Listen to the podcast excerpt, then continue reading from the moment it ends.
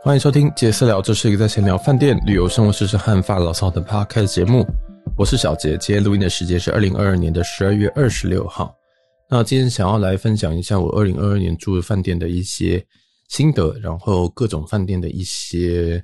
算是想要给大家给给一些颁奖吧，有点像这样。比如说二零二二年最好的饭店，我觉得是哪一间？对，那我会。分得稍微细一点，那如果有什么想法或者什么，你觉得说，哎、我还没有，我我有些哪些漏的，你可以在留言跟我说。这样，那基本上今年二二零二二年是个很特别的一年哦，在疫情的这个青黄不接时期，所以我大概在六月、七月的时候就已经有出国，那也因为在国外，所以有比较多的住宿。那平常我其实一年不太会住到这么多晚上。今年住了四十五晚，那主要分布都是在万豪集团跟这个 IHG 集团，那这两个大概占了应该三十多晚左右，那剩下就是呃凯悦集团跟希尔顿集团。那希尔顿集团的话，比较意外的是说，今年我只有住了三个晚上，对，那这个可能也是因为我在前一年的时候是有那个 Go Hilton，就是他们的亲友家，但是后来因为今年就没有没有没有这个荣幸有这个亲友家，所以我就。比较降低了这个住希尔顿集团的欲望。那相对来说，希尔顿集团的保钻卡也是相对简单，所以比较不会去入住呃希尔顿集团的饭店。那其实希尔顿集团呃在台北，我都我这几间饭店呢，我都是蛮喜欢的。所以并不是说啊我我不喜欢这些饭店，而是反而是相反，是因为同样的价格考量，我可能会选择别间这样。然后还有他们保级比较不太需要真的去住。好，那再来的话，也顺便讲一下我大概住哪些饭店好了。那这部分可能会很卡，那我会稍微念过一遍。那如果你觉得太冗长，你可以直接快转，大概三十秒。好，一月的时候入住了台北的艾美酒店、台东的喜来登、大安金普顿、林口福朋、呃富乐不是富乐居，不是富乐居，那是是时代寓所，然后高雄万豪，然后高雄洲际。中山的逸林逸林酒店就是逸林希尔顿，然后台北万豪、国泰万怡、南港万怡、台中的 Moxy、台中的万丰、台南的雅乐轩，然后金普顿大安啊又是一次，然后再是这个旧金山的雅乐轩，旧金山机场雅乐轩，然后又回来台北台北的艾美，然后南港万怡，这应该是刷房。再来是金普顿大案又来一次，台北万豪又来一次，曼谷的博悦，然后跟曼谷的万豪 Surawongsi 这一间，然后跟曼谷的 Malai Kimpton 就是金普顿啊，然后富乐旅居，东京的 Hyatt Regency 这间应该是凯悦，然后大阪的 Holiday Inn Express 就是大阪市中心的那一间。还有这个所有的万丰，然后别府的洲际，名古屋的福朋，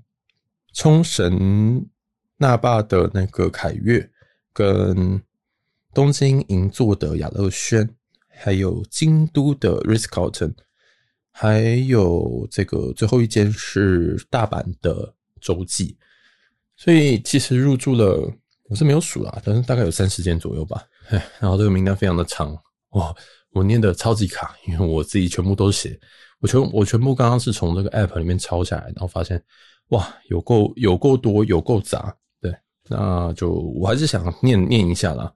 那因原原因是我想让大家知道说啊，我大概是从哪几间里面，然后去选出这个选出这个今年的奖项这样。那我今年的奖项，我第一个想讲的就是二零二二年我最失望的。最失望的饭店，那我得说哦，今天这所有的奖项都跟一个事情非常非常的息息相关，就是钱。就是今天我花了这个钱，然后我我享受到的东西，嗯，这个蛮蛮重要的。就是如果今天花了三千块，我享受到的东西是七十分，跟我今天花了一万块，然后享受的东西还是七十分。那我会对后者这个花一万块是非常非常火大的，这样。那第一个奖项就是这样子的一个奖项，就是他花的又贵，然后他的享受又低，然后又然后基本上我不知道我不会再回来的一间饭店。那这间就是东京银座的雅乐轩。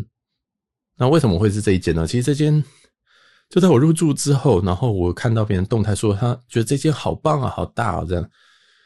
但这间呃，大概那一次东京银座那次，我大概是花了四万五千点的万豪点数，那折合台币四万五千点是很很贵啊，在台北可以住直接住 W 啊。那折合台币的话，大概是九千块台币的一个点数价值。那九千块你只能住到这个雅乐轩，基本上就已经很扯。虽然银座这个位置超级超级好，啊，雅乐轩这个位置非常的好，但这个价格哦，我觉得很出于二我在考虑，因为真的太贵。然后他的房间说大也没有多大，当然是比一般在东京银座的大很多，可能是两倍甚至三倍。但是因为我都一个人入住，所以我是觉得无所谓。你这个价格，我去隔壁可能开个三千三千元饭店，我可以开两间，我心里放另外一间就好了。对，就是就是这么就是就是这么夸张，就是我会觉得说，啊，这个价格实在太扯了，就是怎么会这个这么鬼扯的价格这样？对，那我后来发现这个这间饭店的价格都一直都是在这一个非常非常高的水位，所以我自己是不太喜欢这一间，但是这一间的住房率蛮高的，所以这个就是呃个人意见。啊，个人意见，今就是二零二二年我最失望的饭店就是东京的银座雅乐轩。那再来的话，我想要再倒过来讲，我觉得二零二二年我觉得最佳的一个平价饭店。那最佳的平价饭店，这个这个什么叫平价嘞？我想要稍微定义一下，定义的这个点就是说，一个晚上它可以压在两千五以内的台币。这叫做平价饭店，可能有些人已经觉得啊，但是这两千五是两个人，好吗？这都是以一间房间来讲，不是以一个人来讲哦。对，那因为我都是一个人入住了，所以我永远都跟你说什么啊，一个人两千五以下。但是事实上，如果你今天找另外一个人一起入住的话，那就会是一个人一千两百五以下。总之就是一个非常非常低的数字啊。好，那这一间的话，我会给这个大阪的。这个 Holiday Inn Express，我们前几集有开箱这一间，这样，那这一间叫做呃智选吧，智选假日酒店，然后它是大阪市中心的这一间，明德市区这一间。那这间我后来发现有有这个在 Instagram 上的朋友去入住，那他觉得很小，那我是觉得很大。对我我当然他其实跟我前一个讲这个雅乐轩呢，这个也是可能大概是他的二分之一而已。但是呢，因为这个价格，它可以真的，如果你用点数订的话，大概是可以压在两千块上下。这样，那如果你用现金订的话，大概是三千块上下。所以我觉得这间位置又好，然后地点又，然后又很新，所以我这间我觉得它的是我觉得二零二二年我住的最满意的一间比较平价的酒店。那再来，我想要顺便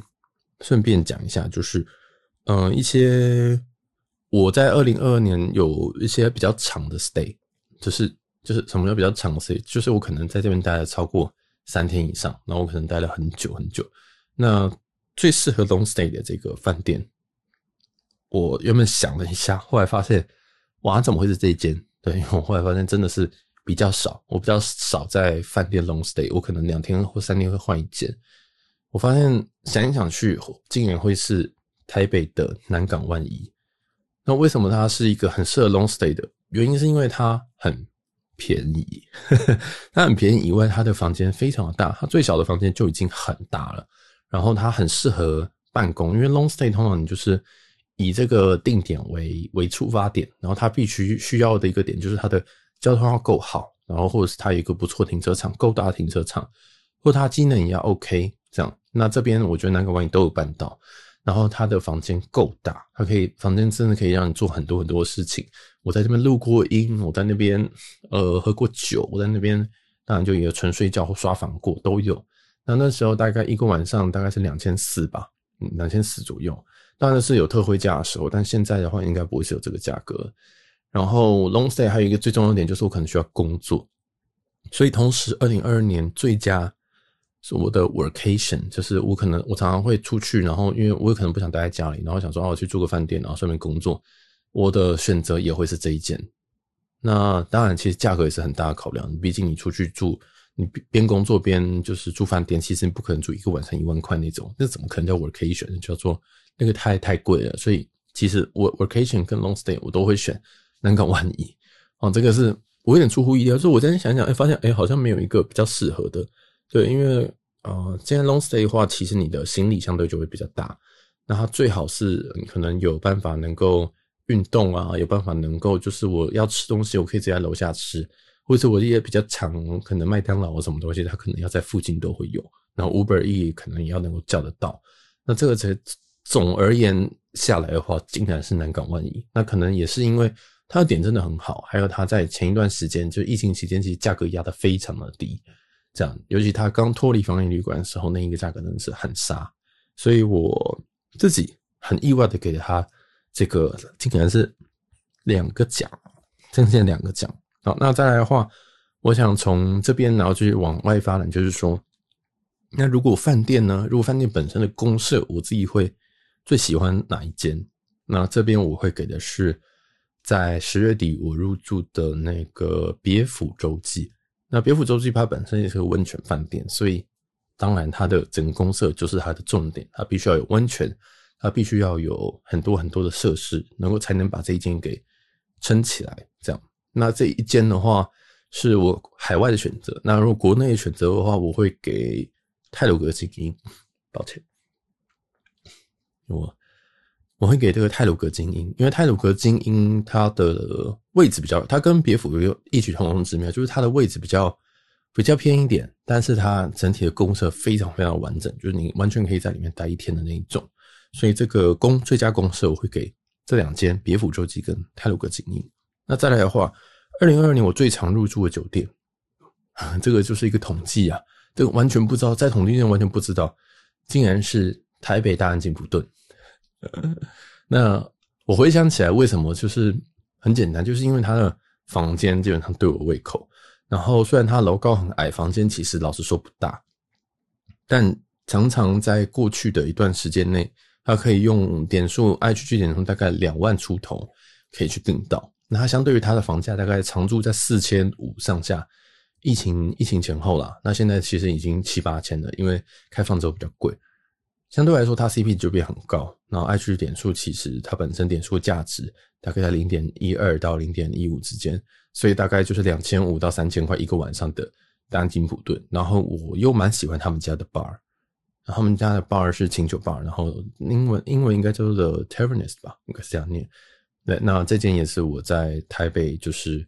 呃还蛮常会去的地方，这样子。那在前一年二零二一的时候，我可能比较常去的会是中山一零的谢顿这样子。那间的话，我是二零二一年是最常入住的。那二零二二年的时候是大安金普顿，讲到主要就是因为最常去，其实就是它价格要够低，而且是一个很很很非常非常非常可嘉的一个频道。对，所以这一间的话，我是二零二二年最常入住。那再来的话，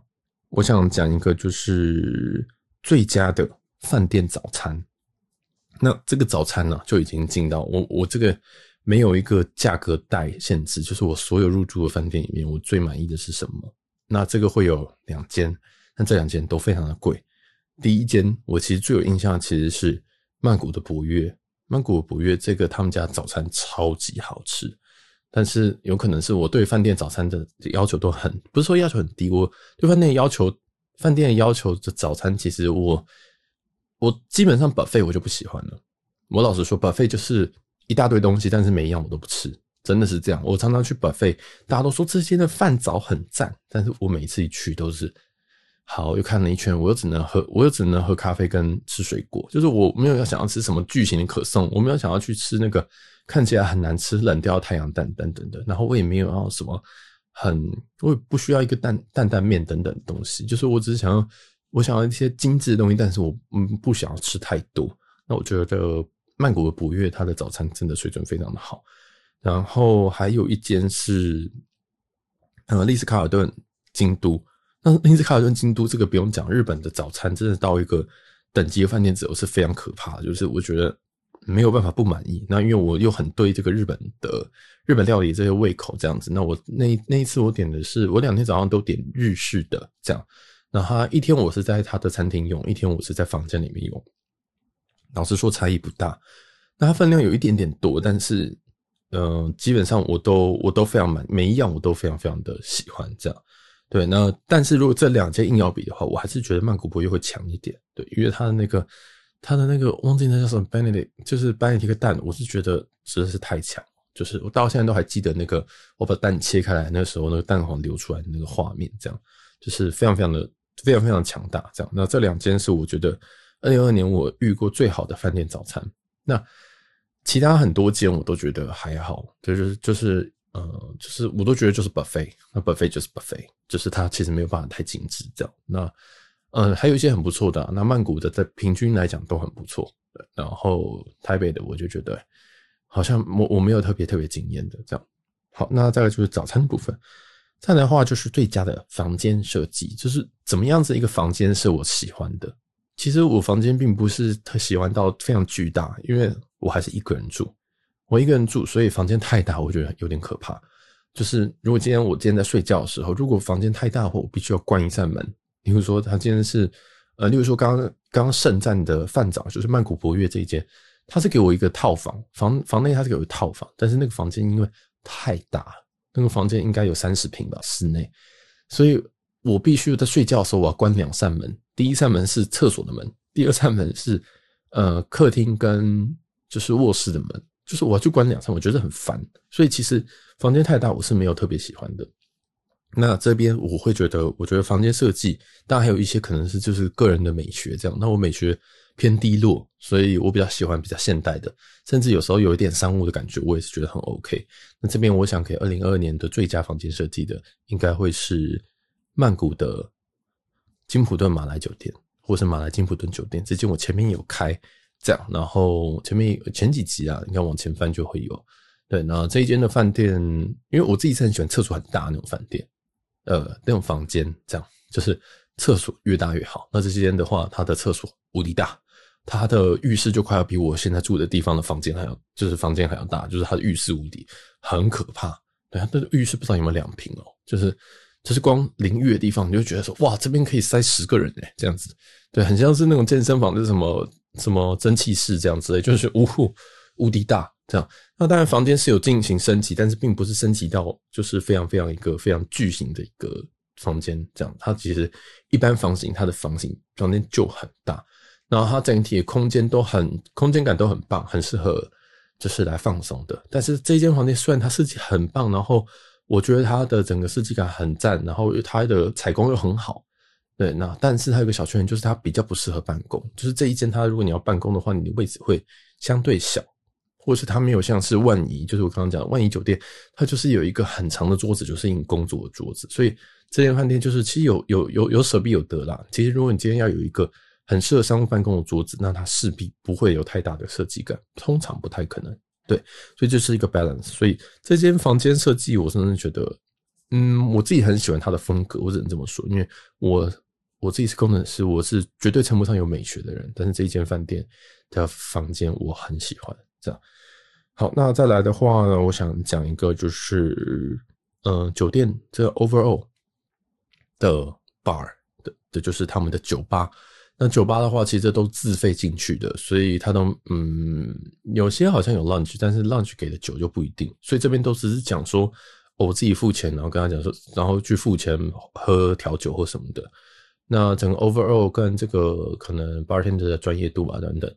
这样加起来，或者是他整个酒的品质，或甚至有些酒可能点到房间这样，这个都算酒吧的一部分。那这里的话，我老实说，我没有遇到一间我真的是特别特别特别觉得说啊，这间一定要拿来讲。但是如果硬要给一个，就是在可能八十分以上的这样的话，我会给我会给大阪的洲际，就是前几期有开讲过这个，你大家可以去听一下，它这个啊。阿 D A D E E Bar，我叫阿 D Bar，呃，我觉得还不错。那它的整体的酒也给的还，我觉得配搭起来是还不错的。那会让我会想要点第二杯，因为有些地方我点了第一杯，我就知道我不能再点第二杯了，是因为它酒太难喝了。那 酒太难喝了，像是呃旧金山机场的那一间雅乐轩，它酒太难喝了。就是你今天去，就是除非。你真的想说哦，这样人生好苦哦，但是我现在来一杯更久的、更苦、更苦的酒，那我觉得你可以去雅乐轩的，就是旧金山雅乐轩。但是如果你今天想要喝一个比较 signature 的调酒的话，那我觉得大阪洲际是一个不错的选择。但是这间酒非常的贵，我之前就非常的贵，它一杯台币应该是五百多吧，就是它是一个很扯的价格，所以嗯不错，但是有没有值这个价格？我觉得嗯可以喝个一两杯，但是不不要就是如果你想要喝醉的话，我觉得你可以去跟其他地方，你觉得大阪有很多地方都可以，就是可能啤酒可以喝到爽，这样不需要特别去这间去就是享受酒精这样。好，那再来的话，我想要再讲另外一间，就是这个，刚刚其实都是这种分分布的，例如说公社啊，或酒吧啊，或早餐啊，或房间啊，对。那我想要 overall，overall，overall 我觉得这全部里面我最满意的一间饭店，但是这一间，嗯，我得说也是有点出乎我的意料，因为这间其实它并没有给我一个。我不会觉得说它每一个地方都是最顶尖的，但是它却是我今年以来最有记忆点的一间饭店。那这间饭店会是又是曼谷博园，但是我不知道为什么。我老实说我不知道为什么，因为它的服务我觉得很好，当然它是很好，可能是九十分、九十五分。他的房间就我刚刚还有挑他毛病，就觉得说哦，它房间太大怎样子？对，但是他房间也是很好，然后他的备品也是。这 Le Level 的备品不用说，非常非常的喜欢。然后他的房间整体的这个这个，不管是在饭在不管是服务方面，也非常非常的到位。就是 in room dining 或者是他的整个呃 in room dining 服务跟 in room dining 食物都很好。然后他的酒，我就没有点他的酒，但我点他的泰奶。然后它的价格大概在一万块上下，就是它的价格是一个，如果你要住博悦的话，你在其他城市的话可能会是两三万台币，但是在曼谷博悦，我觉得。哦，这个价格九千上下好像是尚可接受，然后它的地点也非常的好，它的交通也很好，它的一切都很不错，然后它的房间的，尤其它的厕所非常对我的胃口，就是就是那种就是那种很很奇怪帕海亚的一个一个很神秘的一个风格，我也不知道那叫什么，好像有人说那叫什么萨萨吉风吧什么的，我也听不太懂，反正就是一个很神秘的一个风格，大家可以去看。但是你真的要讲说，嗯，这个比较是我觉得我对我来讲最有、最最有印象的一间饭店，对，就是一个一个最有印象的饭店。那它其实一定会跟价格有非常非常大的关系，因为我另外一间住的地方最最最最贵的是 Ritz Carlton，就是京都的在枫叶季的丽思卡顿酒店。虽然我大概用。也是差不多九千一万上下入住，但是那一天的房价我印象中大概是四万台币上下，所以它这个非常非常扯的一个价格。但它整体的入住感觉，我觉得它可能不不是说它不值那个价，是我自己未必有那个品味能够去品到这么高的一个价格。对，就是我常常用酒来当举例，就是有时候你可以分得出五百块的威士忌跟一千块的威士忌，或者是跟两千块威士忌的差别。但有时候威士忌你到了五千块、一万块，那个等级你是已经不知道了，你已经不知道说他到底是在卖他的品牌，还是卖他的年份，还是卖他的历史，还是卖他什么东西？对，但像 Ritz Carlton，它固然是一间非常非常漂亮的饭店，非常非常好的饭店，也是几乎都做得无懈可击。但是它的价格是你唯一不理解的地方。对，因为它例如说，它在它整个饭店整整体哦，都很像一个博物馆。一个非常非常有艺术感的地方，但是我每一个物件，例如说这里为什么会有一个一一个树，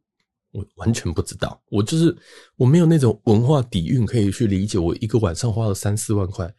到底花在哪边？如果我今天知道说，哦，这棵树代表是什么意思，那它其实在这边，说不定它在这边已经三百年了。那只是因为建这个饭店要建起来的时候。不想要把这个东西给弄掉，所以他就干脆把它变成饭店的造景的一部分。所以你现在觉得说它虽然是一棵树，但其实它是一个非常有年纪的树，等等的这东西底蕴我完全不知道，所以我就变得非常市侩，非常非常世俗，觉得说我花了多少钱，那都让我让我觉得，哎、好像到这边差不多的，那我觉得会是曼谷的博悦。那 Ritz Ritz Carlton 的京都，我是觉得他这件也是非常棒，但是那个已经有点超出我的范围了，我也不知道它每一件艺术品代表的意思是什么。就是他，比如说这边有一幅画，那为什么他会在这边插这幅画？一定有他的意境，一定有他的想法，但是我完全不懂，这真的是这是一个很神秘的范围啊！所以我还是想想想表达的是说，就是其实我我我对于这些东西的理解是有限的。那我虽然可以把它呃把一些东西讲出来，但是有些更更高深莫测的，或者是它可能真的是有一些历史价值的东西，我其实是不知道的。这样，所以大概我觉得最我觉得最我我觉得二零二二年我觉得最最满意的不最满意的饭店，然后如果如果不限价格的话，一定会还是会是 Ritz-Carlton 的京都。但是如果考虑进价格的话，我觉得曼谷博悦是很值得的。这样，我觉得它是非常非常值得的饭店。对，那基本上二零二二年好像就就这些啊。我已经我其实已经住了蛮多的饭店，那其实最后的奖项其实都落在某几间饭店，因为我觉得这几间饭店，像我刚刚讲的。金普顿、马来，或者是呃曼谷博悦，或者是像洲际的洲际的别府吧，也也很不错。然后还有像刚刚一直在讲 Ritz-Carlton 的京都，对，其实它这些饭店都是绝对绝对值得去住的。那很多的东西都是非常非常个人的啊，非常非常个人的，就是我可能觉得这很棒，但是那不一定觉你觉得很棒，所以我尽量把它分门别类的，然后也顺便告诉大家价格的，然后。把它反映在我的的这个 podcast 上面。那我每一集的 podcast 就是饭店的开箱的部分，我一定都会讲价格，一定都会讲价格。那如果未来有 sponsor，我也一定会告告诉大家说，这一集可能是一个可能是一个合作，但是目前我觉得短期间不会有啦。哦，所以基本上都是真金白银入住。那有可能是用点数入住，有可能是用现金入住。有可能是用什么东西入住，我也会跟大家讲，那我会跟大家讲说这间饭店市价在哪边，所以大家也对于这个饭店的一个期许会有一个依据在，因为我觉得我是一直相信供需原供需原理的，所以基本上饭店的价格在哪边，我就觉得那就表示有人愿意花这个价格买这间饭店，这样，所以嗯，就是就是这样嘛，哈，这个这价格是一个非常非常重要的依据。好了，那这一集就是我二零二二年的饭店饭店算是小心得啦。那也供大家参考。那如果你有特别喜欢什么饭店，也可以推荐给我，让我在二零二三年去入住这些饭店。那二零二三年还有非常非常多的旅行的计划。那希望二零二三年底我也可以做一个更像样的这个饭店的排行，或是饭店的一个算是奖项的一个名单吧。对，那今年可能经验可能比较少，或者是说。可能有些东西我比较还不懂，这个它的意义在哪边？对，它的东西为什么会在这啊？所以我觉得希望二零二三年可以更、更、更专业。我觉得更专业是很重要。然后，比如说早餐这个东西，我也要逼我自己早上要起来去吃早餐，因为很多饭很多饭店，我早餐可能是没有吃到的，或者是说我听就觉得还好，我就根本懒得起来吃。这样好，那这集就先到这边。那如果喜欢我们的节目的话，那请记得。帮我们到我们的 Instagram 去 follow 一下 j a z 点 T O K，或者直接 follow 呃直接搜寻这个杰私聊。那每我们每一周都会更新两集的内容，喜欢的话帮我留个五颗星评价，并且把节目分享出去哦。我是小杰，我们下集再见，拜拜。